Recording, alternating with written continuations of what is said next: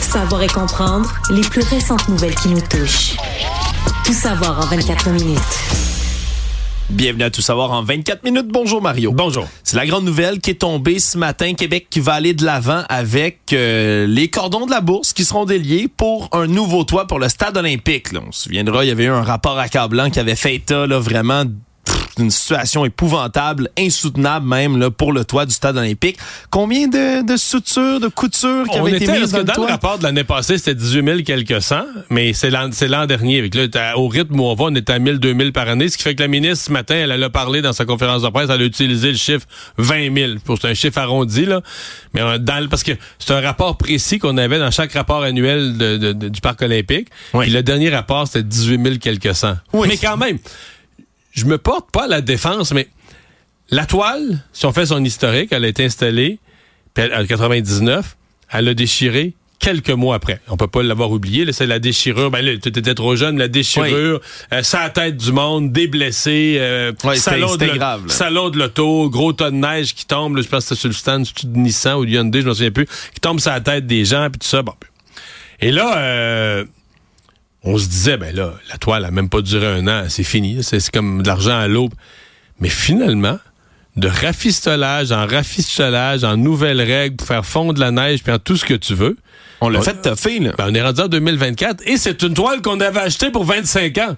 Oui. Donc, avec des contraintes, des limitations, toutes sortes de patentes, on aura quand même donné cette toile-là sa vie utile. Aujourd'hui, là, le gouvernement nous propose une autre solution, mais on peut pas dire... euh, si on l'avait changé en 2004, 2005, là, on aurait dit, OK, cette toile-là, on l'a achetée pour rien, mais là, on l'a étirée à sa vie utile pour laquelle on l'avait payé 25 ans. Parce qu'on Oui. avait payé ce qu'il y avait de, faut le rappeler, moins cher, moins cher, moins cher. Puis là, on a dit, euh, il n'y aurait pas une solution encore moins chère. C'est vraiment le principe, tu vas à Quincaillerie, puis tu t'ostines avec le gars Oui. pour trouver la solution, là, la moins, moins, moins chère. Puis là, il finit par te dire, mais écoutez, monsieur, euh, pas sûr que ça va tenir, là, tu sais. C'est ça qu'on a acheté, là. Oui. Et là, ben finalement, on va aller pour une solution qui va être plus longue que 25 ans. Le Mais double, plus cher. Mais Aïe, plus aïe. cher. 50 ans, mais pour 870 millions de dollars. Puis on met vraiment un trait complet sur l'idée d'avoir une toile là, qui serait rétractable dans le mode du stade olympique comme c'était l'intention à l'origine. On parle d'un toit qui va être rigide, mais avec un anneau, là, le cerceau autour, transparent en verre. là. Donc pour donner vraiment la lumière naturelle du jour ou encore les étoiles, le ciel étoilé de Montréal le soir. Donc on espère comme ça ramener l'intérêt des gens dans le stade olympique par la suite. On dit du côté du gouvernement, là, Caroline Proux, entre autres, la ministre de la Métropole et du Tourisme, là, qui l'annonçait aujourd'hui en disant que on veut générer des revenus d'à peu près un milliard et demi de dollars sur 10 ans avec des nouvelles personnes qui vont se rendre jusqu'au stade. Certain que le coin en tant que tel là, autour du stade olympique pourrait être revampé lui aussi. Des projets probablement qui vont suivre là, par la suite. Mais il pense, euh, Michel Labrec, là, qui est le, le- le PDG du, du, du Parc olympique, pense pouvoir avoir 100 vrais jours, parce que là, on est à une trentaine, monter ça à 100 vrais jours d'occupation-activité. Oui. Ce qui fait que là, avec les montages, démontages là, du salon de l'auto et autres, c'est quasiment 200 jours. là. Si tu avais ça, puis 100 vrais jours, donc soit qu'il y a un concert, un événement sportif ou un salon en cours, euh, ça, euh, ça commencerait du sérieux. Là. Si on avait ça, ça vaudrait la peine. Lui est convaincu que c'est faisable. Bon, euh, ben c'est certain que présentement, le stade, l'hiver, tu peux rien faire parce que s'il y a trois, tu sais que présentement, la règle de la régie du bâtiment, à 3 cm de neige qui tombe, il peut plus y avoir rien dans le stade. Non, parce que c'est trop risqué que ça retombe sur la tête de quelqu'un. Oui, c'est plus assez sécuritaire. 3 cm. Ouais, À Montréal. C'est sûr qu'un 3 cm, ça tombe Janvier, vite. hein? décembre, janvier, février, mars, oublie-le, le stade, là. Voilà, fait que t'es, t'es obligé de mettre une croix là-dessus, surtout que ben tu sais jamais quand il peut neiger. là. Il a beau faire beau euh, quelques semaines, tu commences ton Non, événement, il se met à neiger, un c'est salon fini. de l'auto, c'est planifié deux, trois ans d'avance. Fait que tu peux pas fixer un événement en février 2026, 2027. C'est- T'étais fini. De toute façon, le stade, la toile était rendu au bout. Oui. Fait qu'il fallait faire quelque chose. Je sais qu'il y a des gens qui disent on aurait pu dû mettre un sou là-dedans. Dans lequel cas, ce qui te restait à faire, sincèrement, là, si tu mets plus un sou, C'est tu démontes le stade, ni plus ni moins. le- ça c'est trop cher. Le, déconstruire morceau par morceau, c'est trop cher. Surtout que c'est devenu, veut, veut pas. Il y a des gens qui, qui n'aiment pas, mais c'est devenu un symbole de Montréal Ouais. quand Mais là, Ce même. qui te reste à faire, c'est que tu enlèves la toile, tu débranches l'électricité, tu débranches l'eau, ça devient des ruines, comme le, Colisée. Au fil, au fil des siècles, ça va devenir comme le Colisée de Rome, une grosse affaire abandonnée. non, mais c'était ça, là. Oui, c'était ça le choix que tu avais, là. Oui. C'est ça le choix que tu avais. je pense que malgré tout, c'est pas parfait, mais on fait ce qu'il y avait de moins pire dans les circonstances. Il nous reste à croiser les doigts. Pour vrai, si ça dure vraiment 50 ans, si ça t'offre, ça nous donne la paix pendant 50 ans, moi, euh, j'applaudis. Là. Oui, ça va être une mission accomplie. Mais après ça, on parle quand même de 870 ah, millions de dollars. Maintenant, avant que ce soit commencé, il n'y a pas de délai encore d'annoncer également pour commencer, faire les travaux, les terminer, les conclure. mais, mais, mais, ceci dit, si aujourd'hui le gouvernement m'arrivait avec une solution en me disant, ah, là, c'est la toile, on l'a trouvé de la moins, moins, moins chère, et ça fait deux fois qu'on le fait. À un moment donné, il faut apprendre. Ça fait deux fois qu'on le fait. Ça fait deux fois. Une fois, je pense qu'elle a déchiré la deuxième année. La première fois, elle a déchiré dans la première année.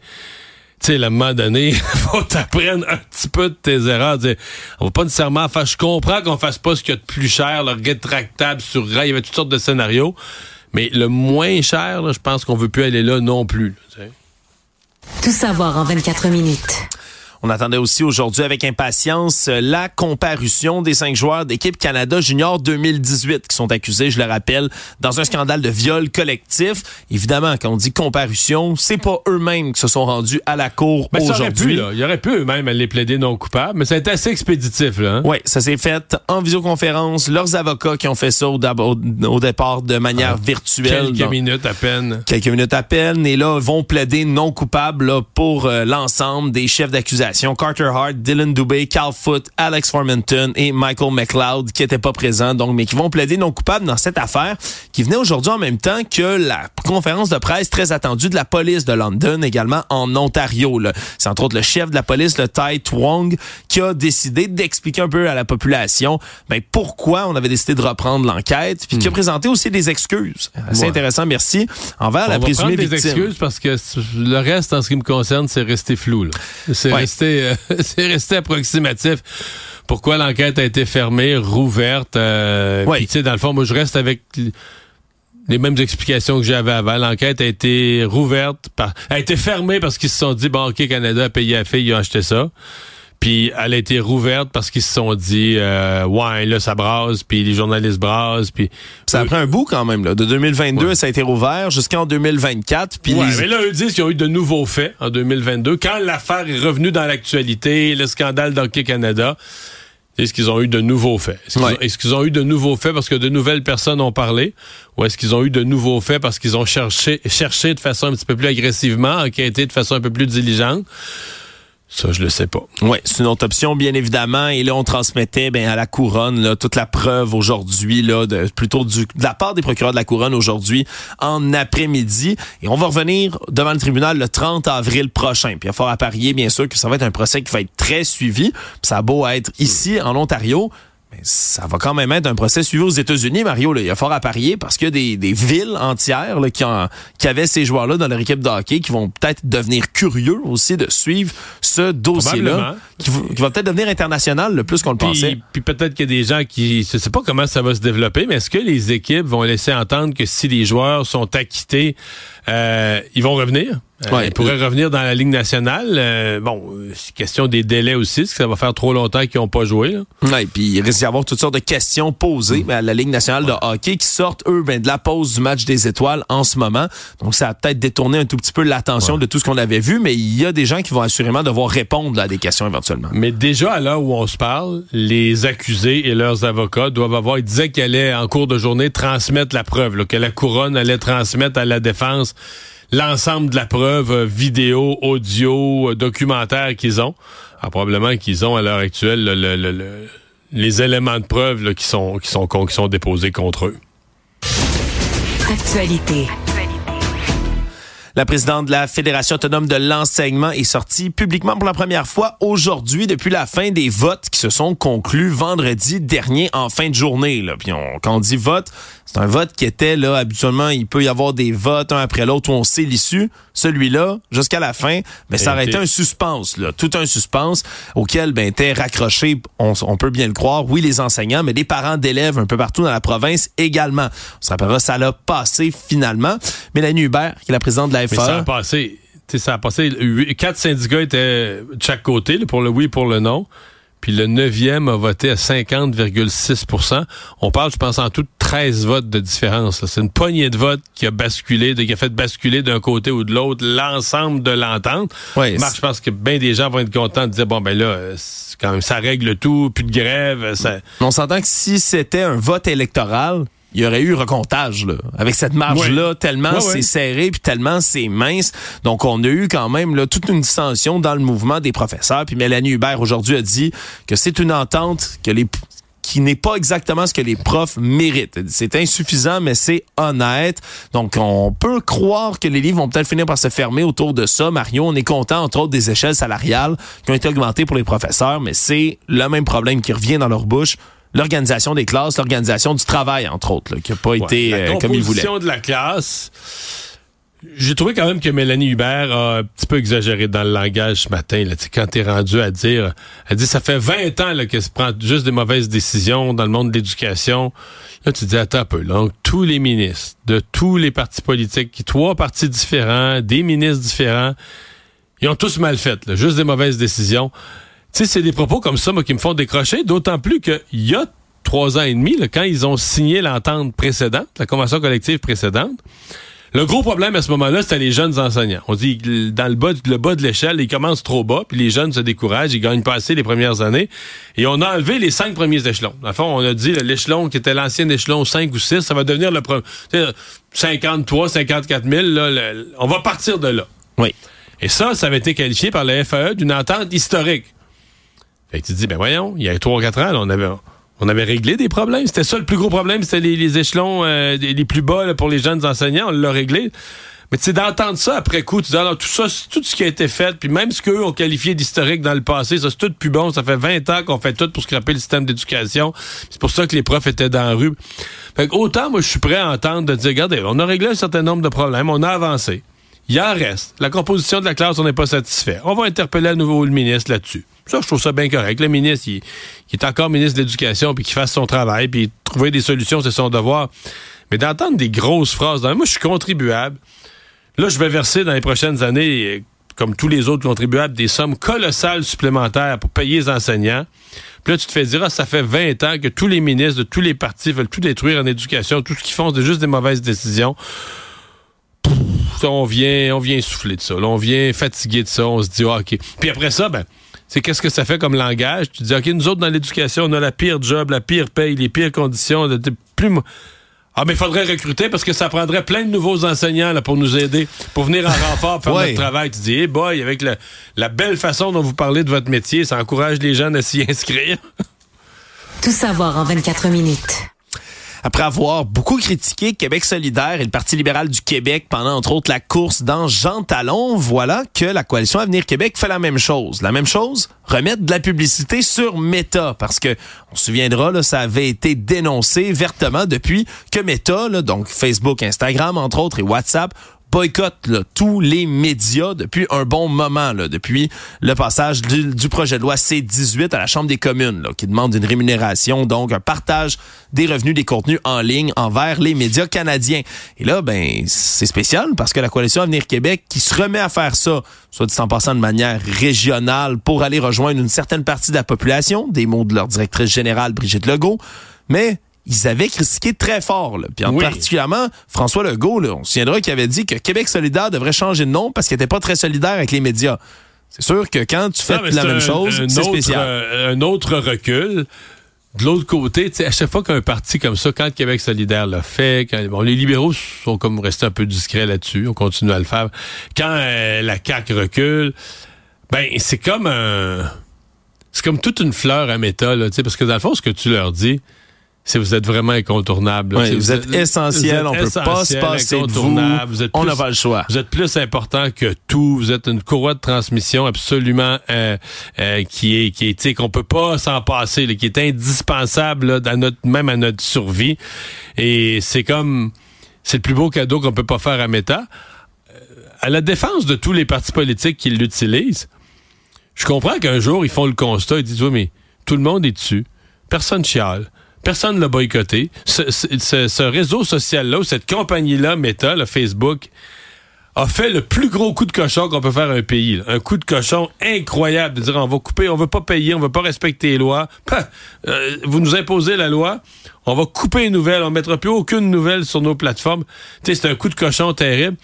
Probablement que jamais dans l'histoire des compagnies, jamais dans l'histoire des compagnies, une compagnie aura fait un tel coup de cochon sans... Exemple, nos épiceries. Regarde comment les gens sont choqués contre euh, IGA, Métro, Provigo pour mille fois moins que ça. Là. Ils ont augmenté. Écoute, les prix augmentent, mais les prix augmentent chez les fournisseurs. Là. Les épiceries qui revendent, ben, peut-être qu'ils ont abusé quelquefois, des fois sur la fixation de prix. Je dis pas que c'est pas arrivé, mais je veux dire, pas comparable comme coup de cochon avec Meta. le monde nous écrit, les gens nous écrivent, ils chiolent contre les épiceries, ils chiolent contre les compagnies d'épicerie. Meta a fait un coup de cochon dix fois plus gros. Puis c'est presque rien. Je dis pas qu'il y en a des gens qui critiquent, mais c'est tellement petit. Donc les partis politiques, ils se disent, ben là, nous autres, pourquoi on se priverait de quelque chose où la population voit pas ce qu'il y a de mal, voit pas ce qu'il y a de grave, tout le monde, tout le monde est heureux, tout le monde trouve ça correct, tout le monde aime Facebook. Oui, c'est certain que ça devient tellement incontournable. des plateformes comme celle-là, tout le monde est dessus, puis c'est c'est c'est comme c'est comme ce service qui est gratuit aussi, hein, j'imagine, comme personne paye ben ben directement, on paye avec nos données. T'es la, marchandise. T'es la marchandise de ce site-là. Mais c'est certain que les gens ben, veulent pas arrêter de l'utiliser non plus. Mais euh, la CAQ qui recule sur euh, Meta, le Facebook, est-ce qu'il va être obligé de faire la même chose sur la question du financement? reculer puis nous dire dans six mois, mais là, finalement, là, on va recommencer à recueillir des dons, on va changer telle, telle, telle procédure. Ça se pourrait, ça, Mario. Euh, moi, je, genre, le, bruit du camion qui recule, là, je l'entends déjà. Je hein? l'entends déjà de loin. Jusqu'ici, Nostradamus, Mario. On verra si ça se réalise. Savoir et comprendre, tout savoir en 24 minutes. Toujours en politique, il y a beaucoup de personnes qui ont été interpellées à réagir au retour en politique de Denis Coderre, ou du moins du prétendu ou du futur retour en politique de Denis Coderre, qui s'intéresse de plus en plus à la chefferie libérale. Lui qui euh, n'a pas reçu jusqu'ici d'appui de quelques députés libéraux que ce soit ici au Québec. Mais un autre ancien de la politique qui est venu commenter son retour, puis il n'est pas allé de main morte, quelqu'un avec qui il a beaucoup travaillé, c'est Régis Labombe, l'ancien maire de Québec, qui était de passage à Salut Bonjour hier, puis qui a lancé quand même tout un job, on pourrait le dire comme ça, à M. Coderre en disant qu'il trouve ça triste pour lui, en disant que c'est malsain de pas avoir une vie en dehors de la politique, qui semble ne pas en avoir pour l'instant. Il dit, à un moment donné, il faut qu'on se mette ça dans la tête, qu'il faut laisser passer les autres, les plus jeunes. Il est allé d'une phrase qui m'a beaucoup fait sourire. Les vieux chaussons comme nous autres, il faut qu'on se claire. Spécial quand même. Ben, c'est sévère. Euh, lui, Régis Labaume peut faire ce choix-là. C'est sévère. Je, comprends ce qu'il dit. En fait, je partage ça un peu, qu'il faut laisser de la relève. Moi, je me considère comme un vieux chausson qui laisse la place aux jeunes. Je retournerai jamais en politique. Je me considère trop vieux. Mais tu sais, en même temps, il y en a plein. Là. Dire, aux États-Unis, tu vas avoir deux candidats de, ben, ben plus vieux, même pas comparable avec Denis Coderre, là, 20 ans plus vieux que Denis Coderre. Fait que, tu sais, j'ai trouvé ça, j'ai trouvé que c'est un jugement sévère. De l'autre côté, pourquoi on aime Régis Labombe? Parce qu'on sait ce qu'il pense. Oui. Il dit ce qu'il pense, tel quel, crûment. Fait que là, hier, à Salut Bonjour, ils ont posé la question. Puis avec Régis, quand tu poses la question, t'obtiens la réponse. Économie.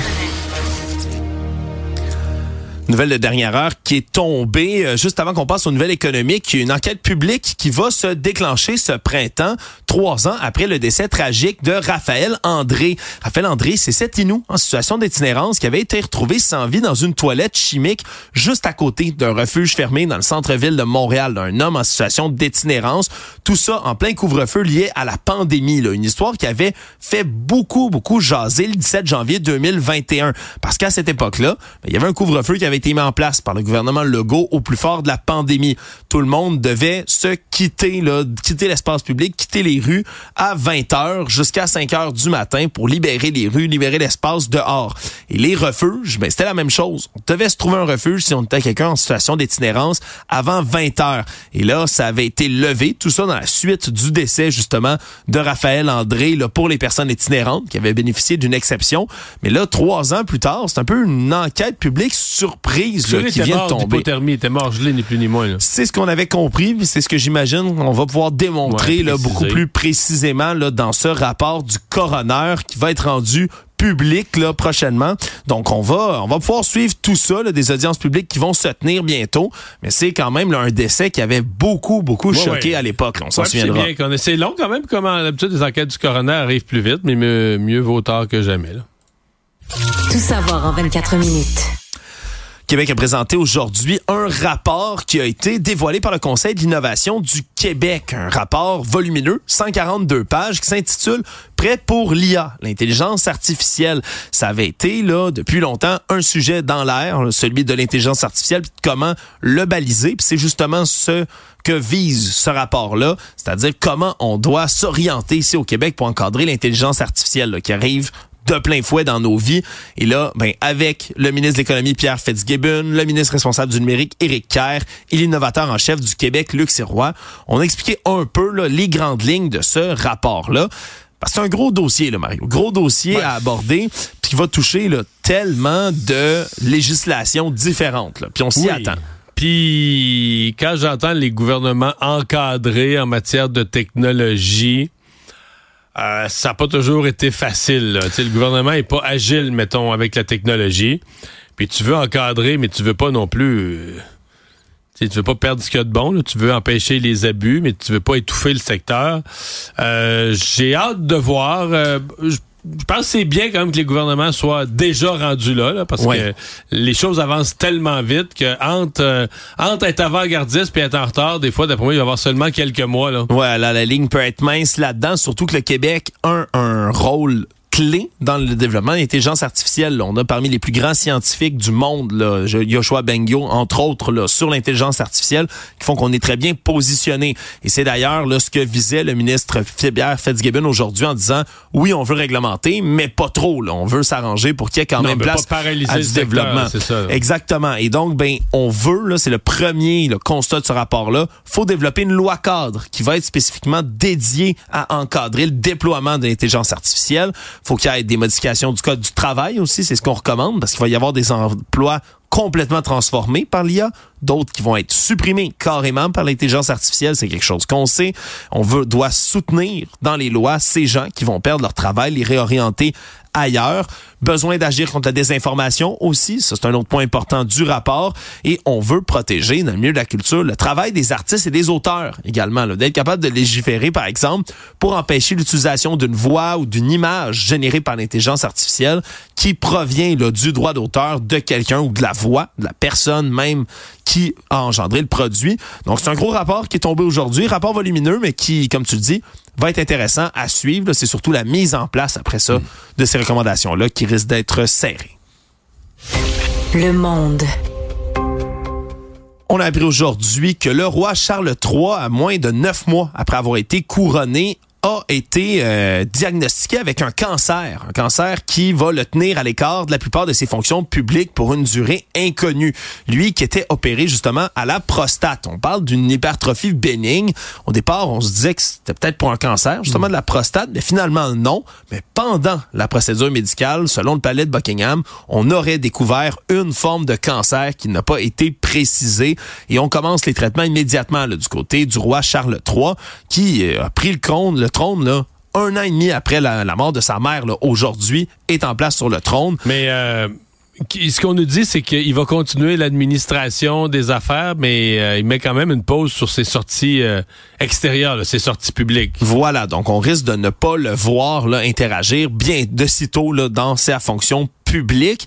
Donc ça va être euh, ça va être un dossier à suivre. C'est ça a eu l'effet d'une bombe cette nouvelle-là lorsque c'est tombé aujourd'hui. rapidement. Ouais, des dirigeants d'à peu près tous les pays qui ont euh, émis leur souhait de bon rétablissement pour le monarque. Dur début d'année parce que Kate aussi là euh, est, a été opérée. Ça semble quand même majeur. Elle été une couple de semaines parce que à son âge, elle été hospitalisée plusieurs jours et sortie de l'hôpital. on parle de convalescence jusqu'à Pâques. Donc elle aussi. Donc deux deux personnes malades quand même sérieusement dans les premières semaines de cette année 2024 dans la famille royale. Résumé l'actualité en 24 minutes, c'est mission accomplie.